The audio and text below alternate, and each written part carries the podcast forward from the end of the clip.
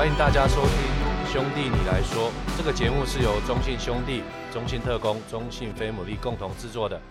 每周三的值日生是特工，我是中信特工的清哥。嗨，大家好。然后我们今天聊的主题是今年夏天的选秀市场。然后我们要隆重来欢迎我们两位重量级的来宾，一个是百万直播的小胡，百万直播是 流量还是赚百万？这要讲清楚吧。流量跟百万都有，哦、有啦有啦，就累积啦。好，呃，也很开心来到这边跟清哥，还有我们下一位也算是重量级重量级重量级，我们隆重介绍一下。对对，还有我们就是呃非常专业的训练师杰克，然后媲美 NBA 个人训练的。专业，嗨，跟大家打个招呼。Hello，大家好，我是 JTC 篮球训练的 Jack，那也是福大的助理教练。那刚刚听你们两个这样讲，我都害羞了。没有，我们就是互吹啊，互相吹一吹嘛。那我好像有百万，我好像有百万观看。对，有百万可以有，哎呀，不好意思，没有讲百万。对对。然后今天就很开心，大家可以来这边聊天嘛。那一开始我们去聊，就是我目前知道一些选秀。呃，因为现在还没有报名，那还在报名的报名中啦。那我们现在目前看起来就是信宽啊、高景伟，大家比较熟悉的。那一开始艾哲的部分，我们蛮大家都期待他出来，嗯，可是因为他自己有宣布说应该会把大四念完嘛，所以以这样的一个名单，小胡跟杰克有什么预测？比如说首轮会是谁？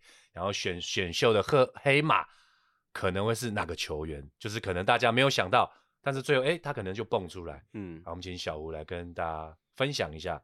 我觉得这是，就这个讨论前是我们不分联盟嘛？对，不分联盟，就是单纯猜测。我个人觉得啦，如果说以这个名单来讲，呃，我觉得高景伟会在林信宽的上面啊，嗯、然后可能林信宽跟林彦廷会蛮竞争的，因为我觉得林信宽他的潜力很好，可是以现阶段放到职业。能不能打出来？我是抱持比较怀疑的态度，因为过去我们看到这几年的选秀里面，真的在锋线上面直接顶上来的很少，嗯、很少，大部分都是后卫。对，然后他其实，在 UBA 他的外线能力很好，林信宽，然后也增加了更多禁区的攻击。可是 UBA 的禁区攻击跟直篮是完全不一样的，是，所以这部分的话，我我觉得他有在加强，但是能不能用到？嗯我觉得也是比较难呐、啊。那高景伟的话，他就是一个很成熟的后卫嘛。嗯。然后我觉得最让我惊艳的是他在大学端他的三分线命中率、哦、非常稳定，非常稳定。尤其是从大一到大四，出手数增加了很多情况下，还可以保持一个不错的命中率。我记得好像有三成八。是。所以以现阶段的两个联盟来说，我觉得后卫有一手很好的外线是很重要。然后他的。投篮速度也蛮快的，嗯，那这也可以问到 Jack，就是对 Jack，Jack 也有帮他训练过嘛？对，景伟也是我有曾经训练过的球员。那在大概是他大三的时候，然后他到大四的时候，其实像小吴讲了，最惊艳的是三分线，那更惊艳的是他的大号三分球。你们可以去看他在大一到大三，基本上是不投大号的。嗯，他大四那一年是丢了一大堆三分线后三步。那这也是他命中，而且命中率都蛮高的，非常高，非常狂。因为因为他暑假都后来都跟庭谦一起练，然后也是跟庭谦的训练师一起练，那他们就受到了这种高强度的训练啊。庭谦的训练师也帮他修正了他投篮的机制，让他在大四这一年可以更快的衔接到未来在职业赛场上。因为他矮，所以他必须在更远的距离具备投射能力，就像季莹一样嘛。如果没有那个大号的三分球。对他来讲会有点小吃亏，因为景伟其实切入 contact 的 finish 并不是特别好，他大部分都是靠速度过，然后进去上篮得分。嗯，哦，很细节，很细耶，讲的分析非常的细，细到就是他的他的呃进攻的一个技巧来做分析。不过刚刚以小吴跟杰克的分析，就是呃锋线，其实听下来就是锋线，如果你有很多攻击篮筐的手段，那基本上你到了直篮。这件事情可能就是因为对方 有洋将的防守，你就可能会施展不开来，嗯，所以你就要很多的抛投或者是一些快速投篮，嗯，那你原本你就你的你是比较属于后卫或以外线为主的话，那因为空间跟距离的关系，还有加上你自己的身高，那你就必须要拉远来做一个三分，嗯，对，那你这样的话，Jack 你觉得顺位呢？顺位顺位就是现在我们知道的这几个，我觉得就直接简单重点啦，信宽、燕婷跟。高景伟，因为这三个应该我觉得可能是前前几顺位，当然还有唐维杰啦。嗯，唐维杰能不能不算啊？如果有维杰，感觉他，你觉得第一顺位会选维杰？会变吗？你觉得？我觉得是对啊，毕竟旅美的还是比较香嘛。有我，我其实这两年开 始就是台南开始起来以后，职篮呐，是我觉得蛮需要注重的一个点是心理。嗯，我觉得这一点很重要。像今年桂宇能够打出来，我认为他也是心理足够成熟，在冠军赛有扛住。嗯但是这是我们过去在讨论球员的时候很少去分析到的地方，呃，心理素质。对，嗯、那我觉得旅外的球员真的在这方面普遍是比台湾的球员来的更成熟。嗯、是，就不管像是梦想家的郑杰，嗯，哦，对，然后永胜也好，然后呃，很多去过国外以后回来之后，我觉得他们对于自己的要求或者是抗压能力会蛮好的。嗯，那这道职业对于新人来说是蛮重要的，所以我觉得维杰。也有可能杀进来啊，那就听看 Jack 你的想法。青哥，你你那时候中华队有看过维杰训练吗？呃，那时候呃，他是我们是 U 十八，他是 U 十六，然后打进 U 十七嘛。对。那时候有看到训练跟他的一些状况，他就是可以打到一二位，一二三四号位。嗯，在他那个年纪，然后其实看起来就是蛮全能的，外线。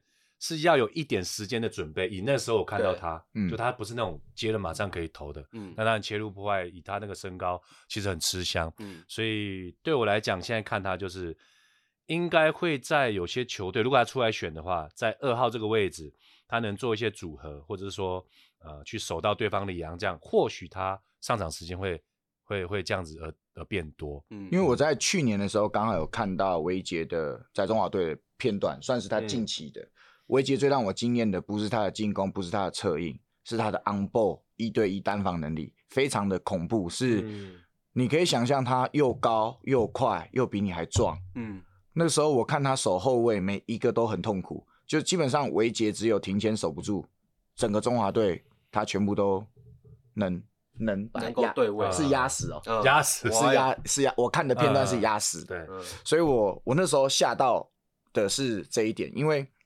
原本大家给维杰的期待是可能像田磊磊哥这样子啊，对。但后来 我突然发现他比较像是小六那种，就是防守好恐怖。哇，你讲到小六，小六硬 哎！你这样你这样讲完小六，他的选秀选秀顺位会不会下跌啊？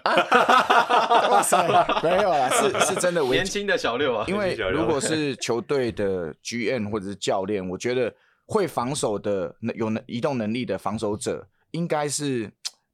太很香，很香。很香说实在，我不用你进攻啊，嗯、我不想要信宽进，我也不想警伟进攻啊。我有艾夫伯，我有我有新特利，我有林书伟，我、嗯、我轮不到你们这些人进攻。说实在，对对，在第一年的时候，对对对，就是防守蛮重要。但我我觉得 Jack 昨呃讲的去年维杰的那个中华队表现，其实我觉得防守这一点我蛮认可，对就是他有潜力成为一个高的控球前锋。对，然后同时。防守位置可以一号位到三号位，甚至四号位可以扛一下。嗯、可是他的投篮，我觉得发生一个，我觉得跟以前比发生一个很大的变化。是他的投篮现在是出了。机制上有问题，对，那可能就像你之前说，你有像投篮失忆症，我有投篮失忆症相关的问题，投篮失忆症，对，就是跟那个棒球大联盟对对对一样，投球失忆，通常都是很顶尖顶尖那种球员才会发生。哎，秦哥，你这样讲也 对啦，也对也对，那我是没跨过那个坎的，所以在现在在录 podcast。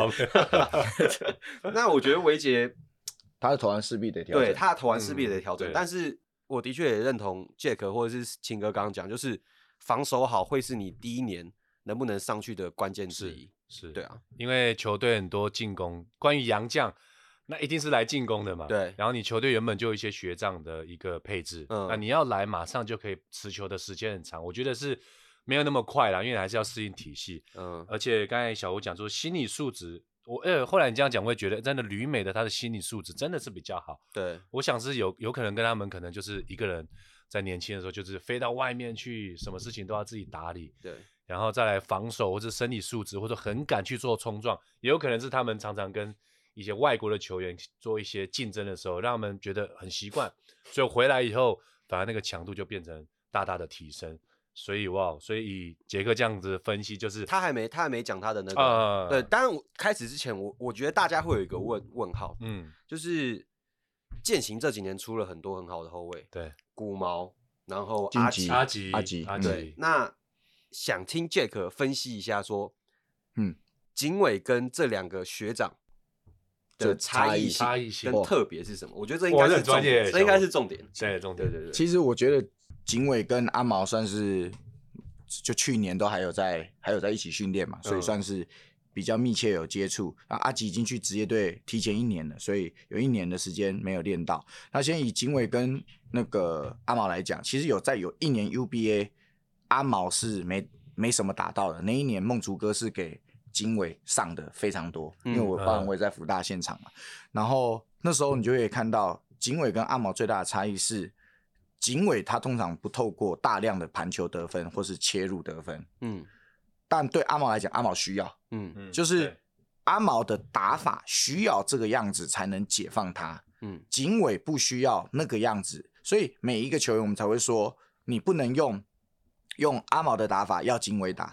要警伟的打法要让阿毛打，而是你是一个教练，你应该看出你现在球队的体系当下，你想要什么样的球风，摆怎么样的后卫。嗯、那你陷入焦土战，需要有人去闹的时候，那你你的到底是谁会是去闹的？警委很明显，他不是去去盘球闹的，他最多就是接球投一个大号，然后但他大心脏。嗯，他跟阿毛最大的差异是，呃。他三分线有大心脏，嗯、古毛维加在禁区有大心脏，嗯、阿毛看到禁区有洋将是没有在管你的，嗯、德古拉照抛，照抛对那种那种跟顶哥什么全部的古毛只要看到什么高个他都没有在怕的，嗯、然后他也不怕被高个撞飞打在地上，哦、对，可是你不太会看景伟被打飞在地上，这跟打法有非常大的关系，嗯、所以说最大的差别，呃，这两个家伙的差别是在这里。嗯，那反而我觉得阿吉跟景伟比较相似，嗯，因为阿吉也跟阿毛不太一样，是他也不是透过大量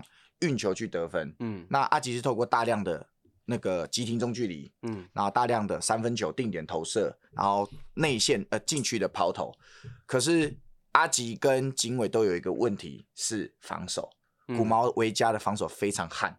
他在第一年的时候就敢弄林伟汉，嗯，哦，我我是觉得景伟跟阿吉不敢了，很敢了。你是觉得这跟心理有关吗？还是个性？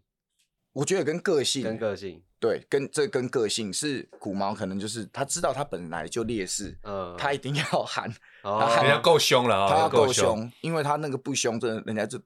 打着他玩的，嗯，那那高景伟没有古毛凶，那高景伟有陈孝龙凶吗？哇塞，这个陈孝龙超凶哦，这个都已经到了，他算是新秀的一个衡量标准了。他对对对对，可是这个过凶了，可是这个如果单论 skill，就是技巧的能力的话，他我不会把他们两个不会放在在一起。哦，对，他的胸不一样了，对对，他的胸不一样。因为我觉得阿吉比较像是。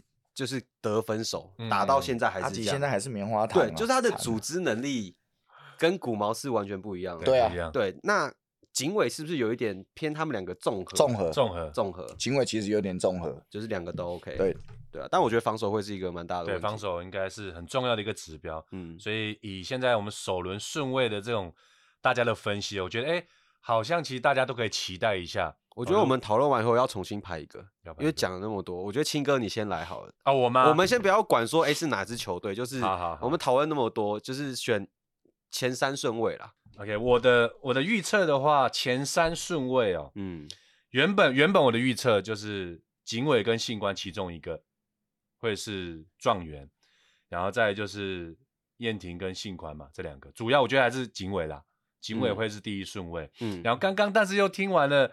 唐维杰的分析，你就觉得搞不好在第一顺位，呃，目前看起来是云豹嘛，嗯、有没有可能他就选了唐维杰？也有可能，嗯，对。但是以现在我自己评估的话，我觉得警委的机会还是高一点，嗯，对，因为毕竟后卫的角色还是蛮重要的。我们不讨论球队啊，因为讨论到球队就很麻烦嘛，你要去考虑阵容，哦、考虑下一年有没有魔兽。或者是找比魔兽更屌的，oh, okay. 对，所以我们就以假如现在是一个空白哦，oh, 一个空白，你完全不知道的情况下，让你选前三顺位，就我们是一个联盟，不是我们是一个，不是三个，对，我们是一一个联盟，对，我们三个是一个，三个是一个，好，我们 仨，我觉得第一顺位是警卫，嗯，因为后卫这个角色比较特殊，因为比较少会有球队在洋将的这个呃名额上会用到后卫，所以后卫是不错的，空手啊外线都 OK 的话，基本上都会培养，嗯，因为这是配置的问题。那第二个的话，我维杰跟信宽，我还是会选信宽，嗯，因为我觉得我个人在台湾看他比较熟悉，嗯，然后他身体的碰撞度跟他进攻的。scale 很多，只是他到了什么球队，他要怎么去调整，哪一个比例要提高或者是加强。嗯、然后第三个，第三顺位就燕婷跟维杰。以刚刚呃 Jack 的分析的话，我第三顺位我会我我会排在唐维杰。嗯，对，这这样的一个顺位。好，那接下来到我了。哇，啊、真的好难哦。对，其实蛮难的，因为你这样子分析完以后，哇，又不太一样了哦。嗯，我觉得我的第一顺位。可能也是警卫啊，对，因为他已经算是还蛮成熟的球员了，然后可以直接衔接，也没有太大的问题。可能比较担心的就是防守啦，但以现阶段的直篮配置都有大洋将在里面，其实可以去解决。那我的第二顺位，我可能会给唐维杰。好，唐维杰，因为我认为他打到跟燕婷同样的位置情况下，他的硬体条件就是比较好嘛。对，身高，然后、嗯、呃，在。各方面的能力不比林燕婷差，所以我会选择他，也算是一个潜力股吧。那第三个的话，嗯、我可能会选燕婷。燕婷，对，我不会选信宽，哦、因为信宽其实我一直看到他，我觉得他是一个很好的球员。他大一大二的时候，那时候我我记得有一场我去看他打那个季外的一个比赛，然后我就说他是我认为在年轻时代里。可以接班吕正如的第一人选，嗯，因为他的投篮的移动投篮的平衡保持的非常好，这是很少见的。嗯、就我们有很多定点很好的射手，射手但是很少这种急停，然后出手又快。但是我会把它放在燕婷后面的原因是，我觉得如果我是一个职业队的教练，我会先找一个能够马上上场的。但我觉得信宽还需要更多的时间，比起刚刚的前三顺位。嗯对，所以我可能不会把它排在我的 top three 里面。top three 里面，对，嗯，换我了吗？换你，对，换你。对，哇，我看了一下这个名单，怎么都没有乔楚瑜啊？有啊，你可以在后面自己写。辅仁大学的，我们辅仁，哎，今年最佳五人有三个都辅大的啊，敏哥、祥军，还有谁？敏哥、祥军，对啊，第一队，第一队啦。敏哥、祥军、苏伟，还有谁？第一队一个洋将吗？卢俊祥是不是也第一队？卢俊祥，卢俊祥，俊祥，然后五个人有三个都辅大的啊，周边没有辅大的。可以，给你来提一下。现在搞什么？因为第三题有选秀黑马会是啊。哎呀，对，也是给一定的尊重啊。好好好，有有一定的尊重。好，那我先回来好了。其实我第一，我很喜欢警卫，因为人家都说 Jack 每次都宠捧自己训练过的人嘛。可是来到这种节目。必须客观一点点，客观一点点。虽然我不认识维杰，但我还是必须把维杰摆在第一位，因为我觉得维杰跟警委放对的时候，嗯警委不好过。对，不好过不是说过不去，是指不舒服。嗯，对，所以我会把维杰还是放在我的 number one。那到第到第二顺位的时候，我会给信宽。那信宽也是。陈小小吴说的，在动位投篮上，信宽给我看到的是，呃，以球评的角度来讲，他在动态的接球很稳定。可是以训练师的角度来讲，是他在动态接球的脚步选择很正确。嗯，每一个环节，每一个角度，可能有五种接球脚步，信宽会选最平衡的那种脚步。有时候你一二步比较平衡，有时候双脚垫步比较平衡，有时候用单脚跳步接双脚垫步比较平衡。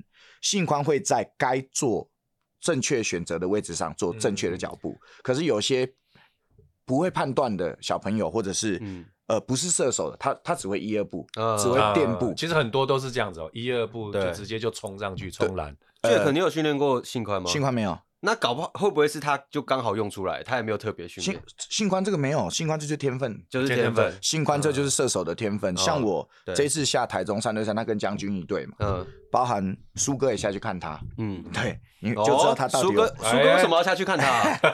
这样这样好怪哦，Jack。因为苏哥不是下去看我的哦，不是不是看将军，可能都是辅大的吧，对不对？哦，是是看你啊，对，没有，对，所以所以就是我们在看性宽的时候是。信宽其实他的心脏也很强，我算是现场我们他绝杀了最少有两场比赛，在三对三，而且那是高张力十九比十九，中华 A 打中华 B 的时候绝杀两要先抢两分获胜嘛，就是信宽的那个三分投射真的是算新生代来讲，呃，我不知道哪一个可以跟他比啊。你说我说好，俊祥很准，但我从来不会说俊祥的接球脚步选择正确，嗯嗯，或是我说俊祥有大心脏。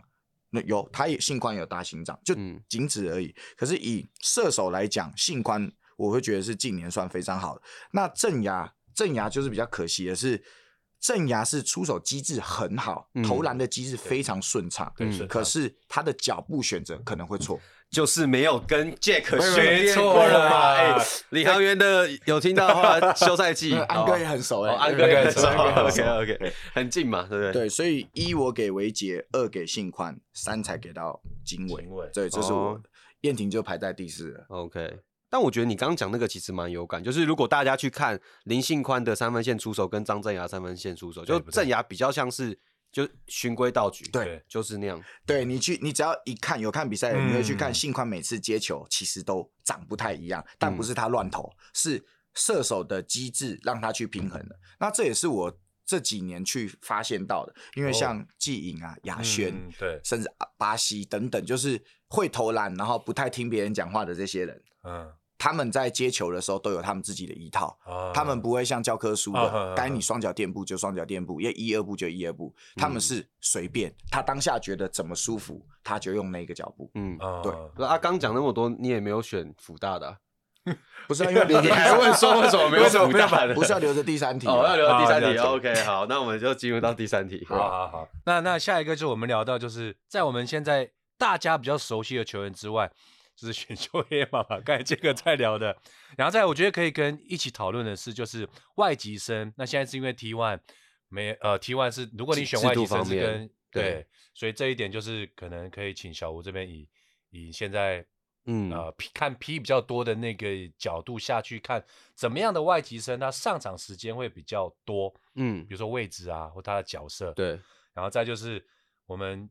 今年的自由市场跟选秀市场是不是开始已经有点不太一样？因为前两年其实，呃，选秀是会选到第二轮，嗯，那感觉今年好像就慢慢下降到，因为刚刚聊只有聊到第一轮的，对，差不多。那第二轮就是我们已经聊到黑马了，嗯，所以看这样的一个比例上，是不是已经慢慢接近饱和？嗯，然后大家会在以后的竞争会比较提高。了解。对，所以呃，我先来聊，就选秀黑马的话，嗯，我我其实也蛮认同。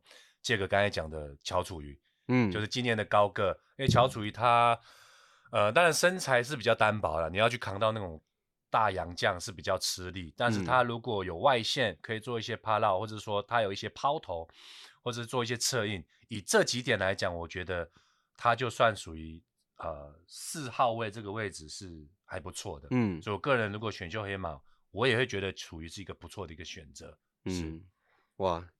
其实，如果要聊到乔楚瑜，我会想要先问一下 Jack，就是或者是说青哥，以前也是看他在光复，对，就是跟他打，也是打到他大学。就我在他高中毕业的时候，那时候我也蛮期待他的未来发展性，嗯、就是有头脑、有外线，然后风格也不是就是单纯做苦工。可是他进入到辅大，我觉得他的进步幅度没有我预期当中来的那么多。是对，然后在 UBA 也没有打出应该要有的宰制力。那这部分我想要先请问一下辅仁大学男篮助理教练之一的 Jack，因为转型这件事情，我常常讲说，转型不是高三的时候大学的教练跟他说，哦，我会让你转型，他就能转，或者是职业队要了哪一个球员，我要让你转型，你就能转。嗯，转型同时必须先具备球队体系适应。这一个球员的个人技术同时发生的时候，才会发生转型这件事。嗯，球队体系跟他个人技术不适配的时候，转型就失败。所以，所以这是原因吗？呃，没有，我先介绍转型，先介绍转型，还没评论失败还是不失败。那个乔神现在在福大，从一直以来他进来就是被我们当成算四号，嗯，四号在作用。那那跟他要开发可能面框的进攻，说实在真的还是较少。他在面框的时候，大部分就只有投篮，嗯，面框投篮，背框的时候低位小勾射，嗯，这是乔神算是他的大绝招了，嗯，所以说这才会是可能小胡你说觉得好像跟他高中好像差不多，他高中就可以面框投篮了，嗯，高中也会低位小勾射了，对对。他大学还是在做这一样的事情，但没办法，因为我们球队的系统需要他这么做，对，不然我们可能打不赢别人。嗯，对，他对我们来讲是一个很重要的因子，所以他只能在休赛期的时候再去把他的面框投篮继续开发。那像我们每周四晚上都会打一个算是 up game 的那种，嗯，自由打球的。其实乔楚瑜是得分王，嗯，哦，这一点呃蛮有趣的。我们有很多什么张杰成啊。怀谦啊，就是反正很多泰山的后卫、嗯、南山的后卫、能人的后卫，嗯，可是得分王却是乔楚瑜，为什么？因为乔楚瑜在三分线会一场都进三四颗，嗯，打十三分的比赛、二十一分的比赛，他就送你三四颗，这是乔楚瑜在这一年呃进步非常多的一个一个投射能力。可是我看他在辅大好像也没有投的特别多啊，因为战术体系哦，战术体，他现在个人技术已经具备了三分大量投射的能力了，哦、但是。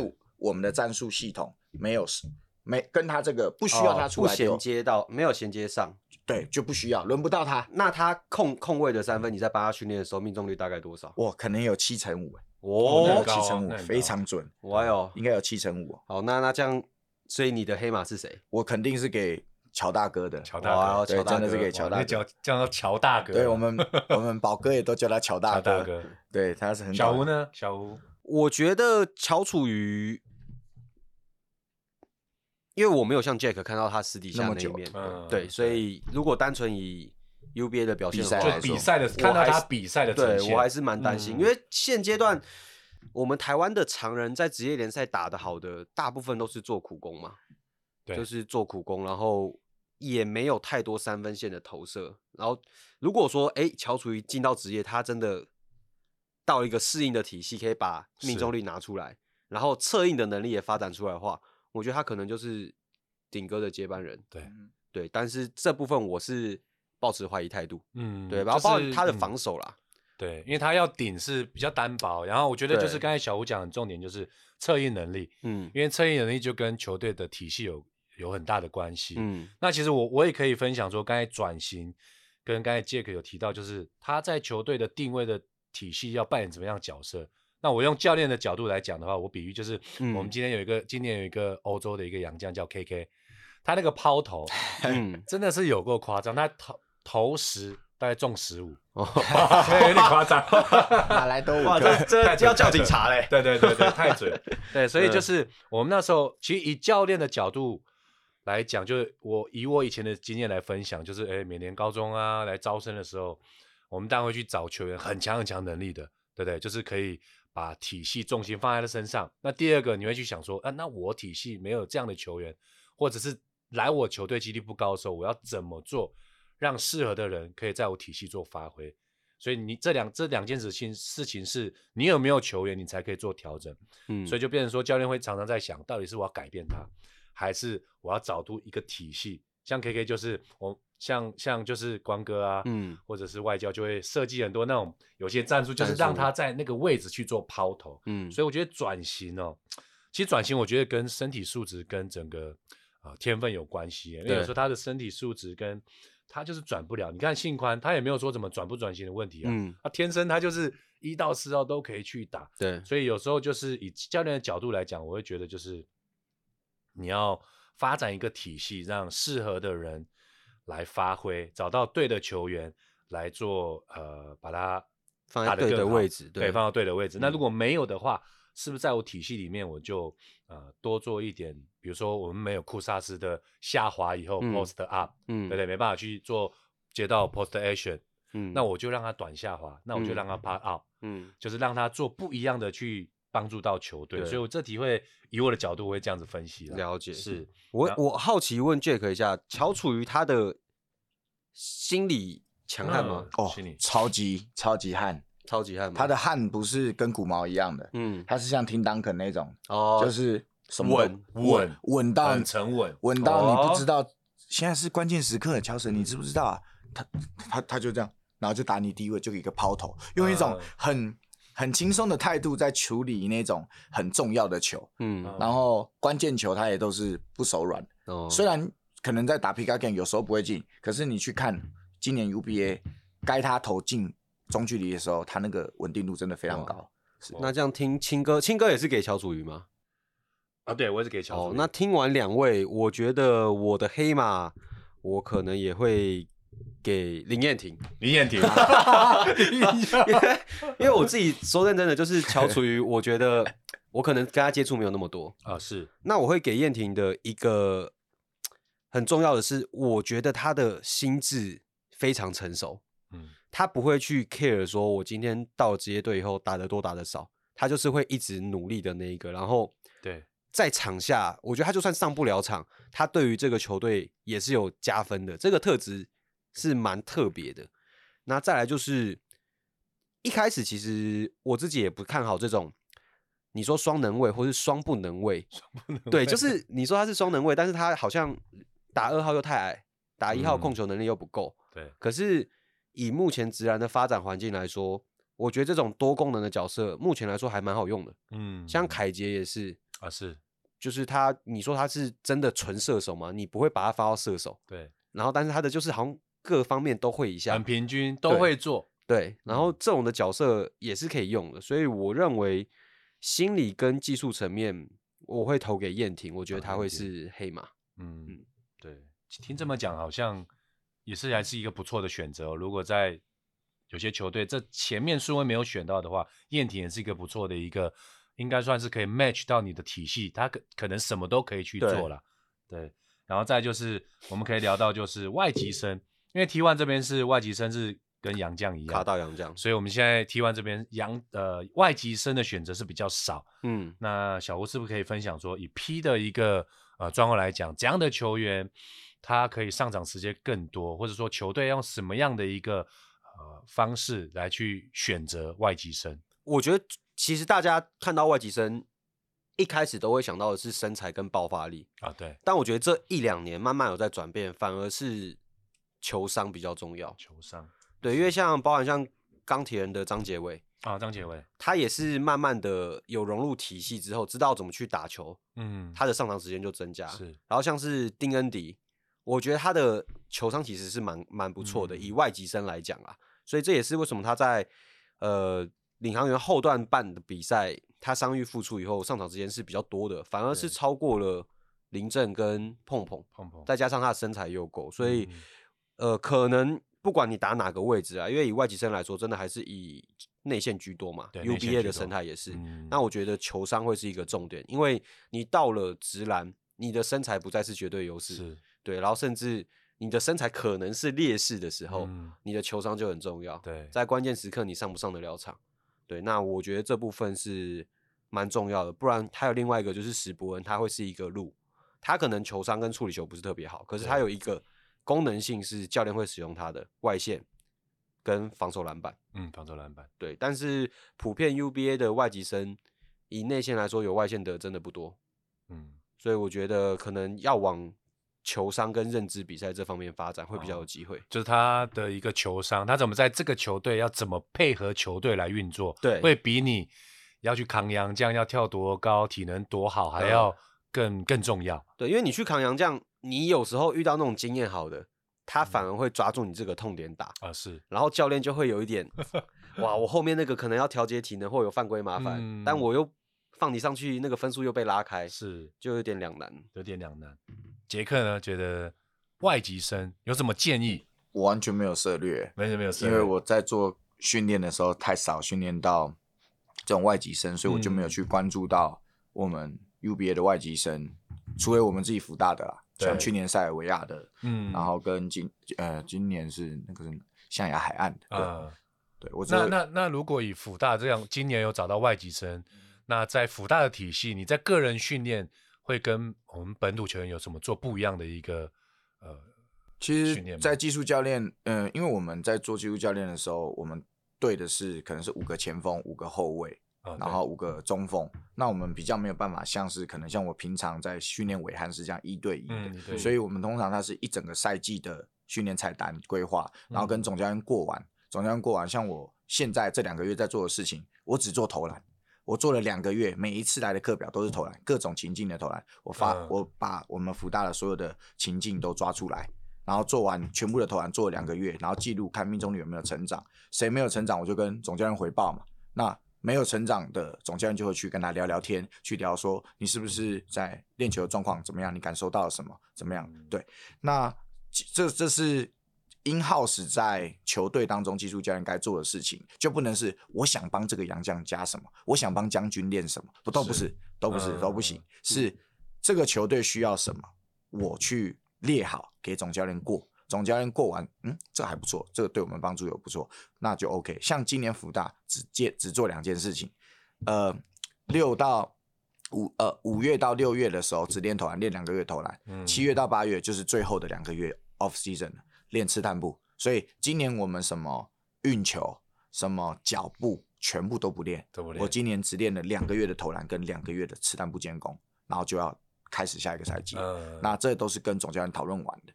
那为什么会这样做是？是我已经在福大五年了，我已经尝试过各种技术教练跟总教练配合的方式。嗯、在第一年的时候是宝哥很好，就随便就给我出，嗯、我想练什么就练什么。什么对，嗯、那哎、欸，这个好像是下一个章节才要聊的啊，没关系，没关系。可是你这样讲出来，其他 UBA 教练如果有收听我们兄弟你来说，会不会窃取一些情报？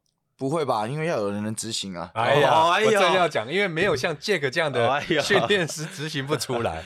就你要能真的沟通，然后你要言之有物，你有五年的 data 去跟总教练开会。为什么今年变成这样？其实对于个人教练来讲，我我没办法，因为我我必须要很实际，我希望能提升到球队的表现，不然我也想要每个球员都都有什么。可以做什么？很难啦，把人家晃倒啊，抛投啊，垫步啊，把人家撞开上篮啊。我也想要都可以的，但就不可能，就只能选择一个 CP 值跟团队需要的去做。没错，就没办法克制化了，没没办法依你个人客，你这个教练，对对对，你是来帮助这个球队的，你不是来拿成就的。对，要记得这件事情。基督教练是来帮这个球队，你只是这个螺丝的其中一块。嗯，所以你一定要去拴紧你该做的事情。是，所以杰克分享的非常棒哦，就是他在对于自主训练每个球员，他呃不是像大家想象中好像很多的技术啊，嗯、很多的运球啊，那反而是做很多。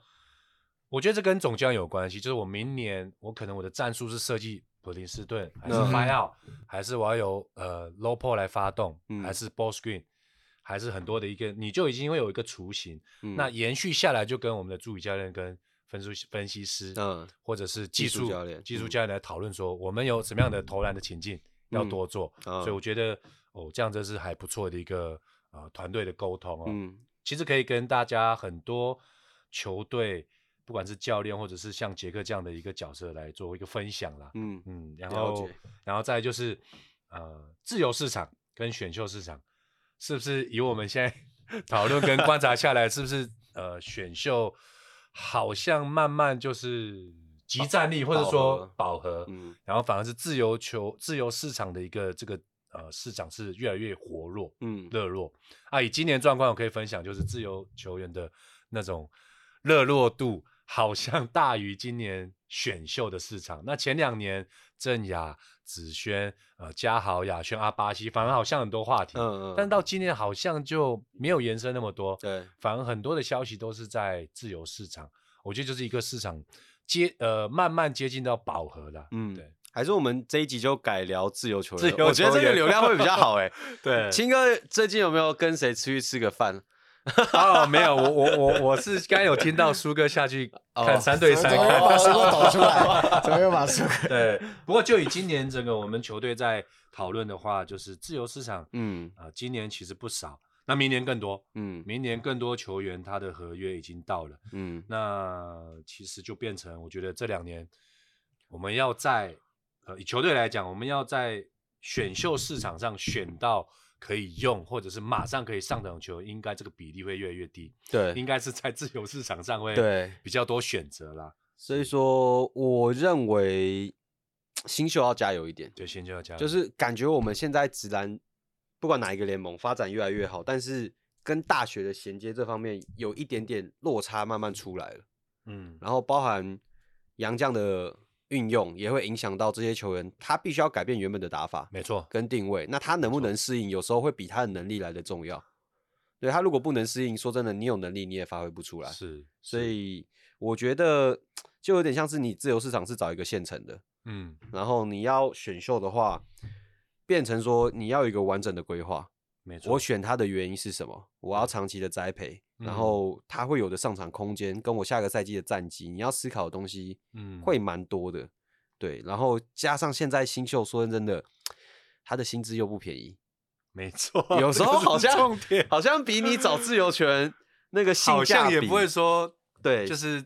这个薪资嘛，哈，这总薪资还是要去考量一下。对，而且自由球员的球员，呃，自由市场的球员，他是有一个过去打职业的对照，跟你拿 UBA 的数据，你能不能复制到职业端，那也是一个未知数。是，所以我认为应该还是自由市场大过于选秀市场的一年。嗯，嗯，而且这一点可以延伸到，就是就是新人有没有可能在这几年接棒，比如像。像 P 联盟啊，就志杰啊，或者是阿敏，嗯，那 T1 这边的话就是伟汉啊，或者是顶哥，嗯，这种三十五岁到三十一岁这个年纪，嗯、那自己当然更老嘛，对，所以我觉得就是新人要要加油了，要加油了，要加油，嗯，我可能这方面的话，有时候真的还是天分啊、哦，天分，因为你说要光靠训练要练出一个林志杰，Jack。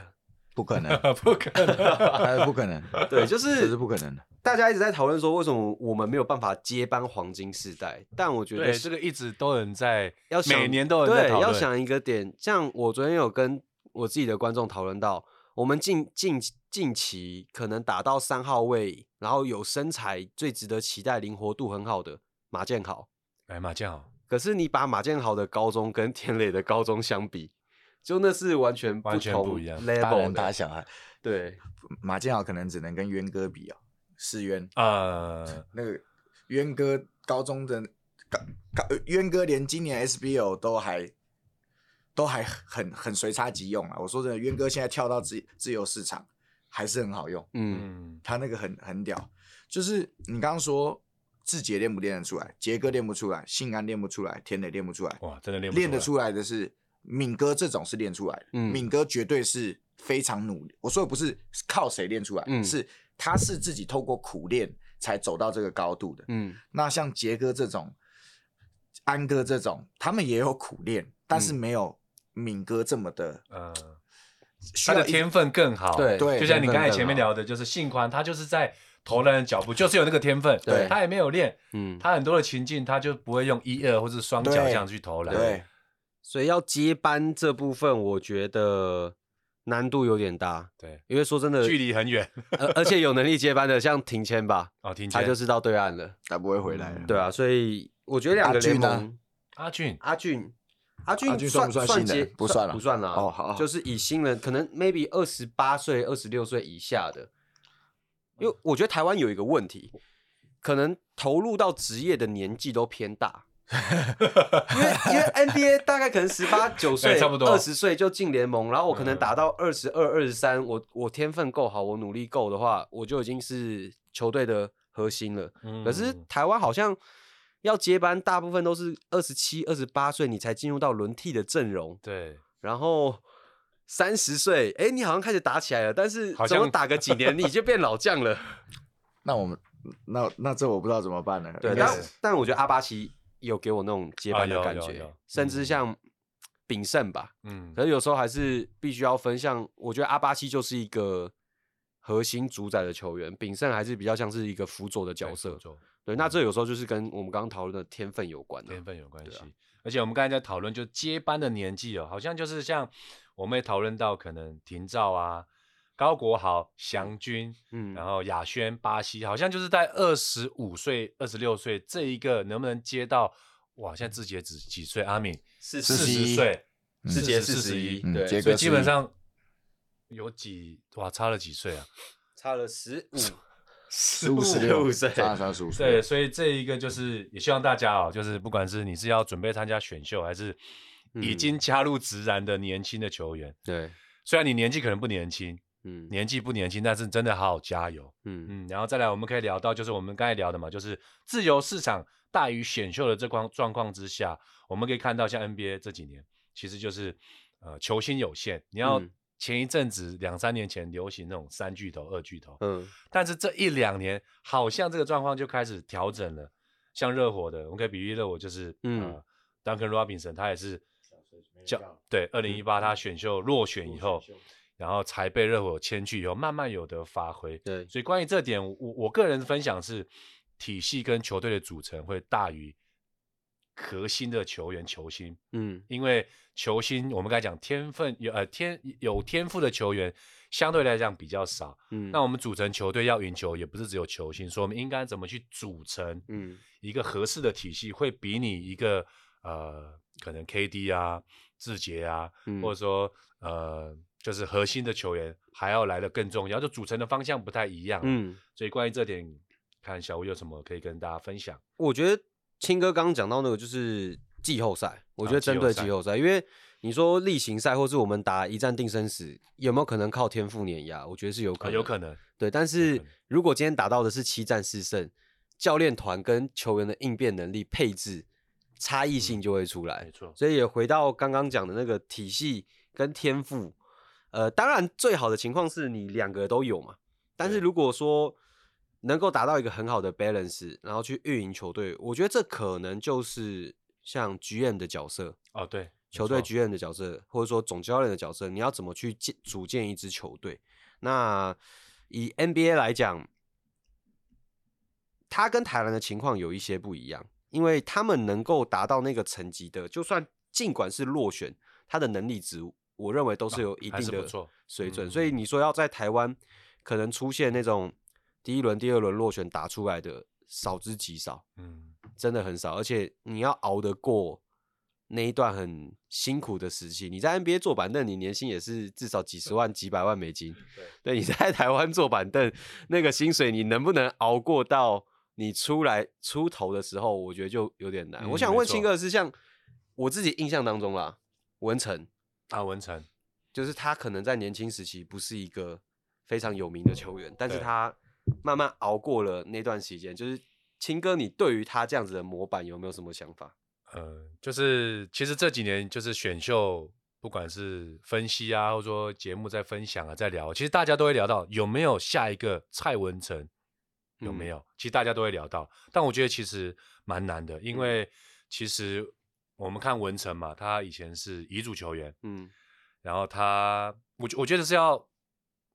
呃，在一个好的体系，然后那时候许哥其实在浦园的时候给他大量的时间，嗯，然后那时候东风佑敏其实很年轻，所以其实可以给一票的新人可以做很多的轮替，嗯，然后那时候文成就就有找到对的体系跟对的教练，因为许哥就是很多转弯快攻，嗯，跟无球跑动，对，其实以许哥的球队的体系，他其实会比允许只有一两个人持球时间比较长，嗯，但其他他说你要跑动，要跑一些战术，所以我觉得。你要在下一个文成再再出现，我是其实觉得是蛮 蛮大的难度的，有点像是天时地利人和。对，没错，对，所以这我觉得如果拿 NBA，甚至像 Jokic 他在第二轮才被选到，但是打成这样子，跟台湾的整个环境好像没有办法比喻了。是是是，对，Jack 你觉得嘞？每一个每一个人每一个教练都是说要向文成学习，像信安也会叫。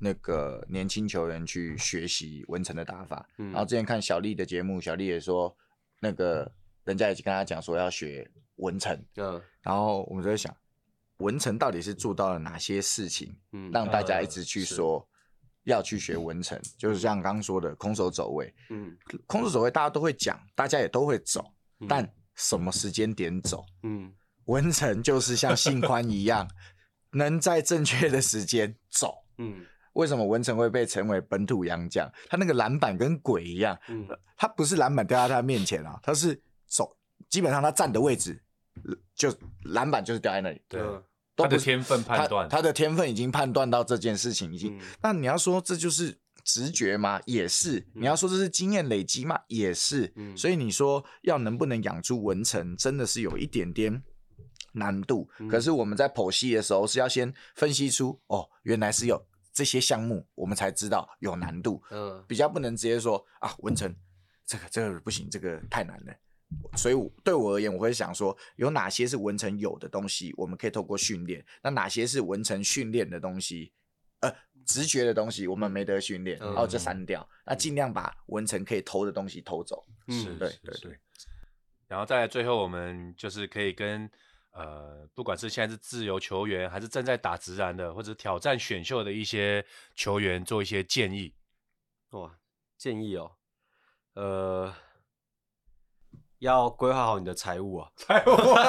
为什么？因为他赚的钱赚的蛮多的啊，是吗？就以以新秀来说，近几年赚的蛮多。就是我觉得不管你赚多赚少，你的职业生涯长短，嗯，都要去学习规划财务这件事情。哦，对，这很重要，对，这蛮重要。这是否人生啊，已经不是否你球场了。对，因为你打球有时候天有不测风云嘛，或者说，哎，这个环境到底会怎么样，你不知道。可是如果说现在是一个很好的时机点。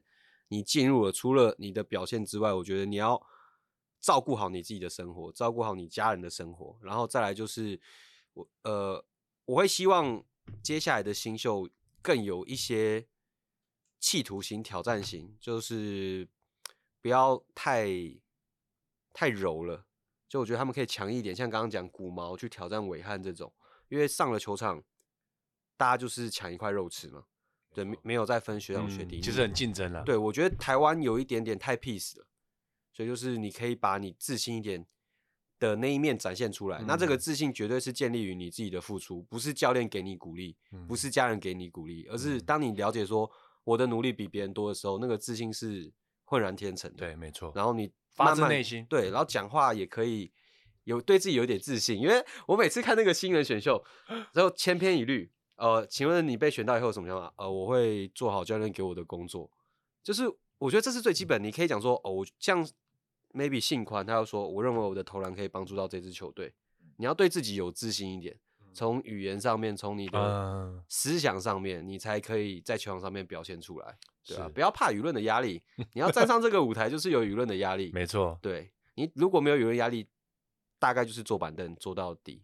所以不会有人讨论你。嗯，对，所以小吴分享就是第一个理财，因为真的有机会进入到这个市场，就是以整个工作的就业市场来讲，算是蛮不错的薪水，蛮不错的薪水。然后你要理财，而且你要自律，你要保护自己，而且你保护自己，也让你的呃人生的呃球场的生涯可以拉长，也保护到这个环境。然后再对于对于媒体的一个口才要再加强，对自己要自信一点。对对，那杰克呢？我觉得我想要做的是给他们建议，是要他们想办法把前辈给拉下来。嗯、他们在心中，战对每一个在你前，你既然你是新秀，那就代表你前面的位置有一个人在。嗯，如果你们进去是我要跟他学习，那你就永远不可能。你是我要跟他学习之后再把他拉下来。嗯，所以只有这个样子才会是良性竞争，台湾篮球才会变得更强。那。在那一个位置的那个学长、那个前辈，也会因为你这个样子展现出来的企图心，逼得他不敢休息。为什么伟汉练成这个样子？韦翰就是要塑造一个榜样给所有的人看。他凌晨五点就在练球，他多么的自律，练球强度多大。刚刚养伤回来，折返跑、照跑，他什么等级他？他他对啊，他什么等级他？不是我教他折返跑，我是说可能球队的。的东西的时候，他还是照跑。嗯，他不会因为他是老将，他是明星球员，他不做。嗯，他想要塑造这件事情。嗯，那当然他是还不需要看到后辈有人在追他，他就已经这样做了。可是如果出现了一个后辈在追着他，搞不好伟汉会更、更、更、更努力、更努力。嗯，对，所以有一个这么好的顶级的前辈在，你就应该学习。哇，惨了，我的这个前辈这么努力。那我到底要怎么样把他拉下来？嗯，我要先学习他的自律，他的认真，我才有可能拉下来啊。不然我一看到哇，伟汉这个样，哦，我放弃了。那那你就永远，你们就永远拿不到你该有的位置跟你有的舞台。对，所以我想讲的是这个，是重点就是凌晨五点，你是在钱柜还是在训练馆？哇塞，那个差异就会看出来了，真的那个差异就会看出来了。是五点起来准备去训练，还是五点从 KTV 出来 看到太阳？其实其实也没有要鼓励说五点训练不训练这件事情，就是规划啦，就是规划啦。简单，因为我相信伟汉他五点训练，可能也是因为卡到家庭。对啊，他是因为要送女小朋友上学嘛，所以对，所以。其实真的是一个重点是，新的年轻人们不要进去，好像熬进去想熬。你是等前面退了你才上去？对，每个都这种话说好，你会老会大。嗯，拜托不要再这种这种心态，这鸵鸟心态。你还没老我就大了，那这样最好。没错，简单来讲就是这个意思。这样最好，你有能力把前辈拉下来，嗯，那就更好。没错，所以。呃，杰克就是讲关于新秀他的挑战的心态，那企图心要很强。嗯、你不要想说很像有一句话是“戏棚待久了就是你的”，哦、这件事情在竞技运动上是不成立的。对。然后在也像小吴讲，你要自律。嗯，对，因为现在这个市场我可以分三个部分嘛，就一开始其实是、嗯、呃呃。就业市场起来，就职业联盟起来以后，他是在找人才，嗯、所以那时候其实是位置多的，嗯、啊，位置多，其实大家都有机会。对，然后在第二阶段是，其实就像我们这几年会碰到的，其实就是接近饱和，所以你应该怎么展现你的企图心，然后把你的特色打出来，嗯，然后想办法把位置坐稳。那、嗯啊、第三个，等到位置都满的时候，哇靠，那个竞争性，我相信也是在三到五年以后就会进入到这个状况，就是你位置满了。那你就是非常非常竞争，你稍微有点一个状况的时候，嗯、或者说你怎样，就是就是会变成你后面人就会替代你。啊、所以我觉得现在目前是在第二个阶段，嗯，接近饱和，所以这时候你要把你的位置坐稳，嗯，椅子坐热，然后不要是那种早上起来是 KTV 出来的那种状况。对，然后我的分享的话，我是会分享在球场上，嗯，因为我一直从基层到现在，去年加入特工啊，我觉得会是在呃心态上。心态、心理层面上，就是你要愿意配合球队，然后又能把自己的特色展现出来，以球员的角度，嗯、然后你要放下个人，成就团队，能不能配合比你的能力还要更重要。嗯，然后你的特色出来以后，球队才有可能的能力够，才会把那个体系往你那边为你为以你为主，嗯、然后再就是有时候我们人嘛，总是这样子。所以我会跟这些常常跟球员在讲，改变不是不好，改变是为了更好。嗯，所以有时候我改变，哎，有一种心态就是，呃，是我哪里不行了，所以我要因为你讲，我就要改变。嗯，但是你要知道，改变是为了更好。所以这个是我想跟年轻的球员分享的，呃，一段话。嗯，呃，那这一集我们也录到这边，我们也很谢谢小胡，也谢谢杰克，有一些专业的分享跟一些呃专业的分析，然后也希望。呃，有在听我们呃这个频道的，不管是观众、球迷，或者是新秀也好，也希望借由这个分享，可以让你知道说，呃，你怎么去把未来规划的更好。嗯，呃，兄弟你来说，那我们就下周见，拜拜，拜拜。OK，谢谢。收啊，收养你好。不会啊，不会，不会，请哥，剪剪剪剪出来就 OK 了。对，剪出来就 OK 了。是，而且最后没有影像的，对，要拍照，要拍照。